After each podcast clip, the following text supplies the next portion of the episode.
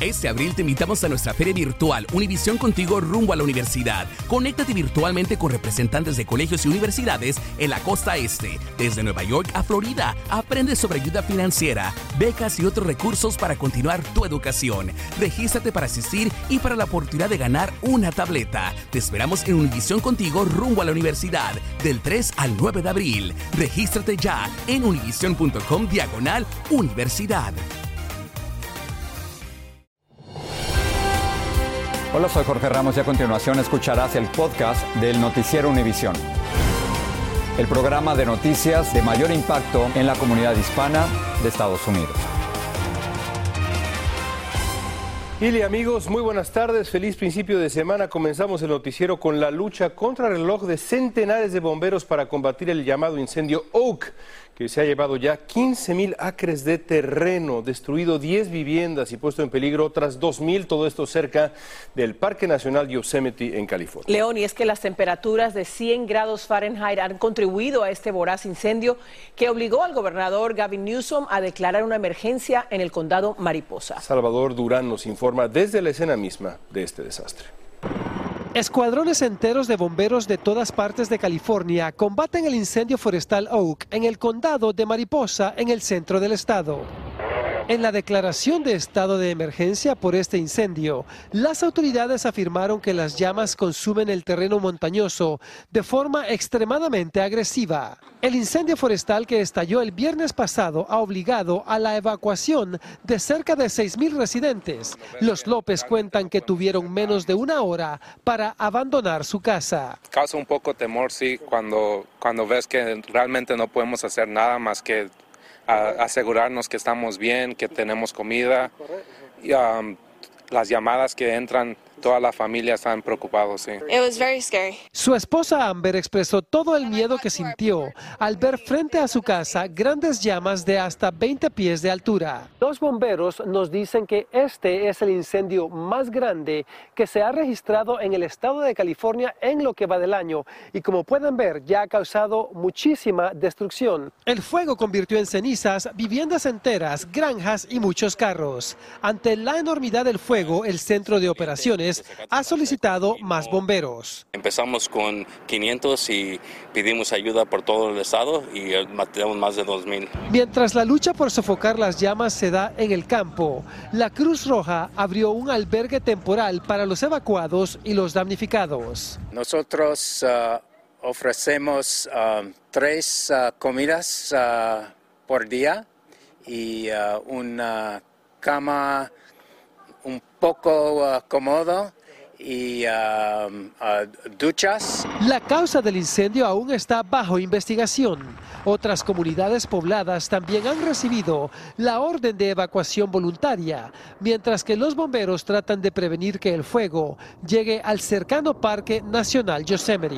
En Mariposa, California, Salvador Durán, Univisión. Y es que el calor infernal no da tregua. Más de 60 millones de personas están bajo alerta de calor extremo, especialmente en el noreste y en el centro del país. El aeropuerto internacional de Newark registró un máximo de 102 grados Fahrenheit, superando el récord anterior de 99 grados en el año 2010.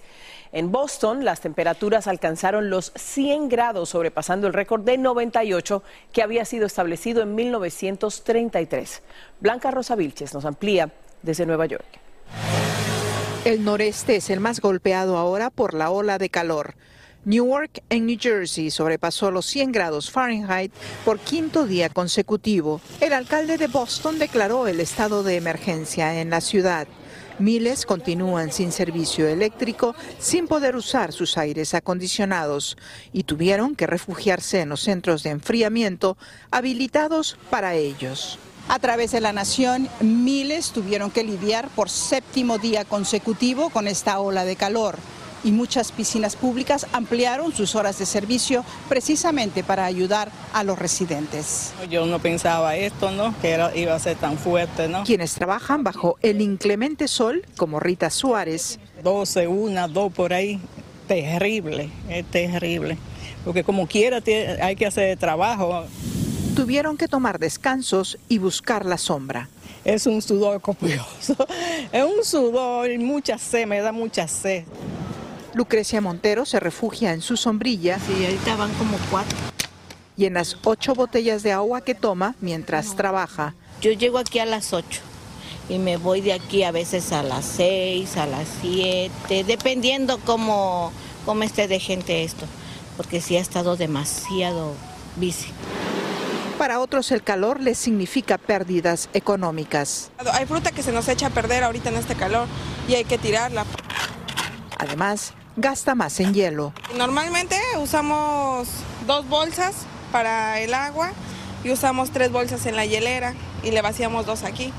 Ahora le estamos vaciando de cuatro y esta le estamos poniendo unas tres bolsas y acá también cuatro para mantener el agua fría habrá un ligero alivio por un par de días solamente. El verano recién lleva un mes. En North Bergen, New Jersey, Blanca Rosa Vilches, Univision. La Casa Blanca y el médico del presidente Biden actualizaron hoy su condición de salud luego de que enfermara de COVID la semana pasada. Vamos con Pedro Rojas para que nos diga cómo está el presidente. Pedro. Así es, León. Justamente la Casa Blanca ha dicho que el presidente ya culminó su cuarto día de tratamiento de la medicina que se llama como Paxlovid, que es una medicina para tratar esta enfermedad. Todo parece resultar de manera satisfactoria. De hecho, el presidente se presentó de manera virtual en dos eventos. Uno para promover la creación de más semiconductores eléctricos en Estados Unidos, otro con la Asociación de Policías Afroamericanos del país. El presidente se mostró bastante normal, un poco la voz afónica, pero dijo que se sentía bien. Además, el presidente se refirió en un momento dado a la que resultó de lo que hemos conocido hasta ahora de la comisión del 6 de enero, criticó un poco a su predecesor, al presidente Trump, dijo que como no era posible, él no podría considerar el hecho de que él pasó tres horas simplemente observando lo que ocurrió en el Capitolio. Así que el presidente se mostró hoy bastante activo. Mañana, teóricamente, cumpliría los cinco días de aislamiento que requieren los Centros para el Control y Prevención de Enfermedades, pero los médicos insisten que todo dependerá de cómo continúe su desarrollo y recuperación. Además, la Casa Blanca para mañana tiene planeada una cita aquí de científicos del gobierno y de empresas privadas para tratar de hablar de la mejoramiento de vacunas que se adapten a las nuevas variantes del COVID-19. El presidente además dijo que ha compartido tiempo con su perro y en la Casa Blanca, en la residencia donde permanece aislado y por ahora, según la Casa Blanca, el presidente continuará aislado en la Casa Blanca. Regreso contigo, Hila. Muchísimas gracias, Pedro. A propósito, el senador demócrata Joe Manchin contrajo el coronavirus. El legislador de West Virginia escribió lo siguiente en Twitter. Esta mañana di positivo al COVID-19. Estoy completamente vacunado y estoy experimentando síntomas leves. Me aislaré y seguiré las pautas de los Centros del Control de Enfermedades. Y del coronavirus a otra preocupación. El brote de viruela del mono es ahora una emergencia sanitaria de alarma global. Así lo declaró la Organización Mundial de la Salud en respuesta al aumento de casos en Estados Unidos y en otros países. Claudia Uceda tiene más para ustedes desde Washington. El gobierno del presidente Biden considera declarar la viruela del mono como una emergencia de salud pública. Continuaremos trabajando para aumentar el acceso a las vacunas, las pruebas y los tratamientos, informó la Casa Blanca. Um, la declaración daría al Departamento de Salud y Servicios Humanos más libertad para asignar recursos de emergencia. Esto ocurre luego que la Organización Mundial de la Salud emitiera el nivel más alto de alerta sobre el brote que ahora afecta por lo menos a 75 países. Se reporta un total de 16 mil infecciones. En Estados Unidos el brote aumenta a casi 3 mil casos, entre ellos dos niños. El gobierno indica que las ciudades con más casos están en Nueva York, California, Florida e Illinois. Will Hutchinson se infectó hace dos semanas. Me dio escalofríos, dolor muscular y fiebre leve, lo que vino acompañado de ampollas en el cuerpo. Para que se produzca el contagio de la viruela del mono tiene que haber un contacto entre dos personas y hasta ahora se acepta que tiene que ser un contacto cercano.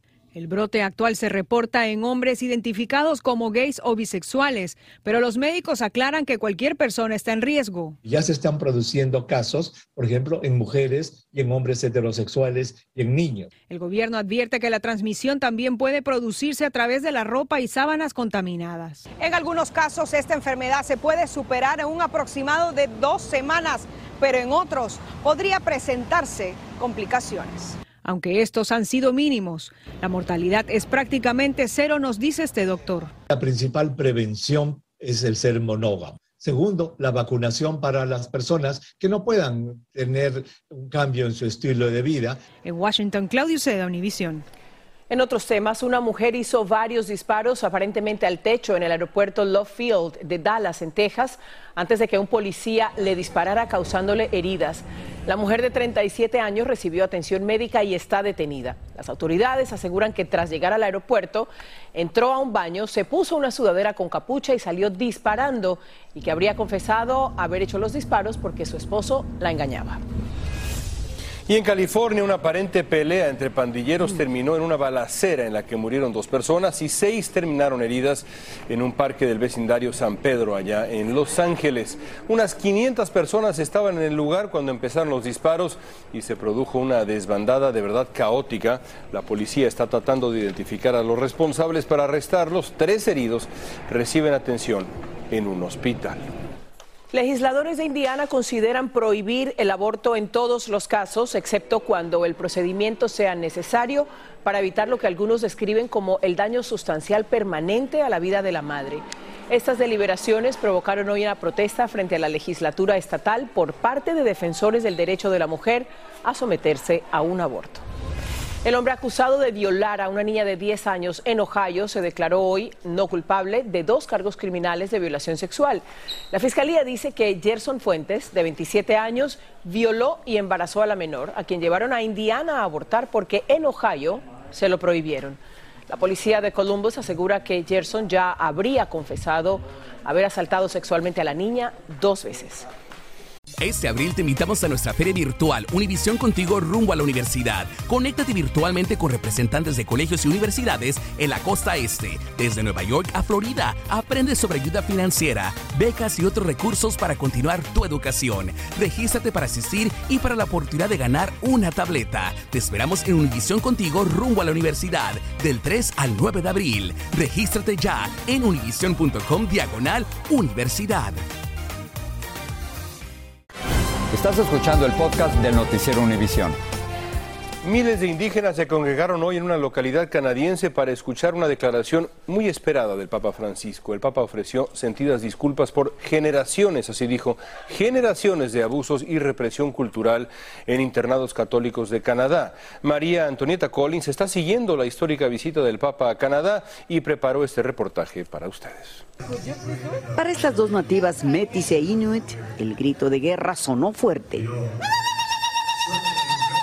Así intimidan al enemigo o celebran la victoria. Nueve de mi familia estuvieron en escuelas residenciales, solo sobrevivimos dos. El resto murió por alcohol. Es difícil estar hoy aquí, pero es una alivio. Hablaban de la presencia del Papa Francisco en más coches. El Papa, en silla de ruedas, llegó primero al cementerio donde hay parte de los miles de víctimas del negro período para la religión católica en Canadá, el de las escuelas residenciales. Cuando, de 1894 a 1947, el gobierno y la Iglesia Católica instituyeron ahí las escuelas residenciales para reeducar a los niños indígenas de los 4 a los 16 años. Después, en plena asamblea de los First Nations, Metis e Inuits, todos escucharon lo impensable. Pido perdón por la manera en la que lamentablemente Muchos cristianos adoptaron la mentalidad colonialista de las potencias que oprimieron a los pueblos indígenas. El primer perdón del Papa Francisco arrancó de los casi 5.000 asistentes, la primera ovación de los miles que con lágrimas en los ojos escuchaban al líder católico. De cómo los niños sufrieron abusos físicos y verbales, psicológicos y espirituales Pido perdón en particular por el modo en que muchos miembros de la Iglesia y de las comunidades religiosas cooperaron, también por medio de la indiferencia. Revivir su historia es lo que necesitaba oír Margaret Charlie. Perdí a mi mamá, a mi papá, que bebían a causa de eso. Mi mamá estuvo 20 años en una escuela residencial. Los jefes de las tribus le respondieron al Papa con el voto de confianza más grande, coronarlo con el penacho, símbolo del poder entre ellos. Para los más de 150 mil niños de comunidades indígenas que fueron desarraigados de sus hogares para ser llevados a internados de religión católica, Jamás imaginaron en medio de aquel sufrimiento que algún día un papa de la Iglesia Católica vendría a pedirles con todas las palabras perdón por aquellos abusos cometidos en su contra. En Mascochis, Canadá, María Antonieta Collins, Univisión. La importancia de esa palabra, ¿no? Perdón. Sin duda alguna. El mal tiempo afectó hoy a los viajeros en Estados Unidos. Más de mil vuelos fueron cancelados y más de 4.500 retrasados. Según el rastreador de vuelo Flightware, los aeropuertos más afectados fueron los de La Guardia y Newark y el National Reagan cerca de Washington, D.C. En Ecuador, una madre denunció la desaparición de su hija, se llama Saraí, y esto habría ocurrido en Atlanta, Georgia. La mujer dice que hace un mes Saraí le contó por teléfono que iba a denunciar a la mujer que la contrató como mesera porque en verdad quería que trabajara como una dama de compañía, a lo que ella se negó. Desde entonces, Saraí desapareció, como nos informa Vilma Tarazona. Gardenia Gómez vive en Ecuador y está desesperada porque su única hija, Saraí Gómez, de 19 años, desapareció en Atlanta el pasado 15 de julio. ¿Usted sabe lo que es saber de que no sé si está viva, si está muerta, si come, no come, si le pegarán, no le pegarán? Dice que su hija era bailarina y ganó muchas competencias. Salió de Ecuador hace menos de un año rumbo a Estados Unidos a buscar oportunidades. Primero fue a Chicago y luego viajó a Atlanta, donde le ofrecieron trabajar como mesera. A los cuatro días desapareció. Más que mi única hija, pensando que por un aquí iba a ser mejor. Imagínese, de paso con dos criaturas. No, no sé hasta cuánto pueda durar esto, porque la policía se tarda y no me dice nada. Saraí dejó a sus dos hijos de dos y cuatro años al cuidado de Gardenia. Ella dice que en la última llamada que recibió de su hija, le dijo que su nueva jefa la había engañado y quería que trabajara como dama de compañía. Ella se rehusó, dice que discutieron y su jefa la amenazó. por favor, me la devuelva, mi hija, que no es necesario que la tenga como un perro encerrado. Está en comunicación con las autoridades en Atlanta, pero no le dan razón de Saraí esto que estoy viviendo no se lo deseo a nadie porque es horrible, es horrible acostarse todos los días sin saber qué estará pasando con la hija de uno que lo vio. Oiga, yo con mi niña nunca me separé. Espera que su hija esté viva. Yo le pediría a la persona que eso no es así, mi hija necesita una oportunidad que me la afloje, que me la deje, me la dije porque ya mucho tiempo, ya, ya no aguanto más. Saray Gómez estaba hospedando en un hotel de Atlanta con una amiga. Fue el último lugar de donde la vieron salir. En el cuarto solo encontraron su pasaporte. La policía está pidiendo la ayuda de la comunidad para dar con su paradero. León, regreso contigo. Gracias, Vilma. Las autoridades trasladaron a Ghislaine Maxwell a una prisión federal de baja seguridad en Florida. El mes pasado, Maxwell fue sentenciada a 20 años de cárcel por ayudar a Jeffrey Epstein a reclutar a mujeres menores de edad y abusar sexualmente de ellas. Epstein murió en una prisión de Nueva York cuando estaba esperando su juicio. La policía arrestó a dos hombres en las Bahamas y los acusó de contrabando de migrantes luego de que su embarcación que llevaba a migrantes haitianos se hundiera dejando un saldo de 17 muertos, entre ellos un niño. La embarcación se dirigía a Grand Bahamas cuando se hundió, pero su destino final era la Florida.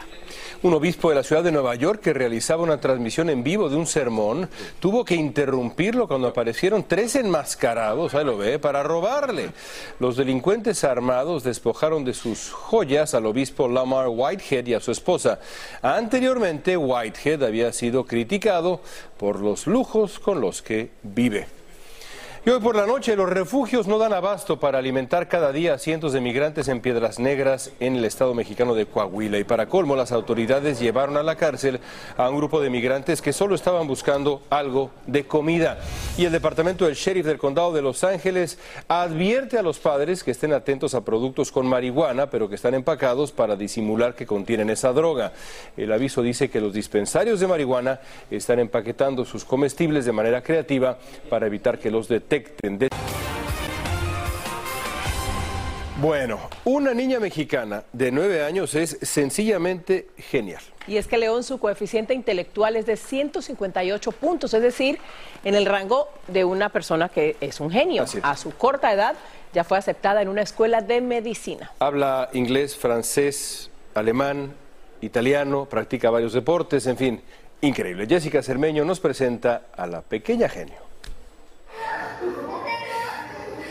Michelle Arellano es mexicana, tiene nueve años y es una niña excepcional, pues su coeficiente intelectual es casi como el de Albert Einstein. Por eso, solo con exámenes aprobó la primaria, la secundaria y la preparatoria. Ya los cursé por un examen único y ahora voy a entrar a la universidad de medicina. Ella vive en Tuxtla Gutiérrez, la capital del sureño estado mexicano de Chiapas. Karina Guillén, su madre, es médico. Te le dimos estimulación temprana por lo que nosotros creíamos que ella aprendía rápido por esa situación. Ella aprendió a hablar inglés al año y medio. Pero de repente algo empezó a ir mal. Nos dimos cuenta que ella empezaba a tener rechazo al ir a la escuela, no quería entrar, este, le daba dolores de cabeza constantemente. A Michelle le diagnosticaron síndrome de Asperger, que está dentro del espectro autista, por lo que comenzaron las clases privadas y la atención personalizada, que ha dado muchos frutos. Ella toca el piano, habla inglés, francés, alemán e italiano y ahora quiere estudiar medicina para encontrar la cura para el cáncer y el autismo. Porque como he entrado a cirugías con mi mamá y ya he experimentado, me ha gustado mucho. Hace deportes también, ha sido campeona estatal de natación, en taekwondo es cinta negra segundo POM. ¿Sí? Ha tenido también, este, en total tiene ocho trofeos y como 890 medallas. Y además de las artes marciales, también le gusta el baloncesto, aunque también, por supuesto, ama jugar. Es que el coeficiente intelectual de Michelle es de 158 puntos, el mismo que han tenido varios científicos e inventores. Por eso ella ya busca dónde continuar sus estudios. Me siento muy orgullosa y muy emocionada porque no cualquiera entra a la universidad a esa edad. En México, Jessica Cermeño, Univision. Y qué bonito ver que se divierte como una niña, corriendo y jugando. Sin duda. Ahora, 890 medallas. ni tú ni yo. pero ni juntos. Así termina el episodio de hoy del podcast del Noticiero Univisión. Como siempre, gracias por escucharnos.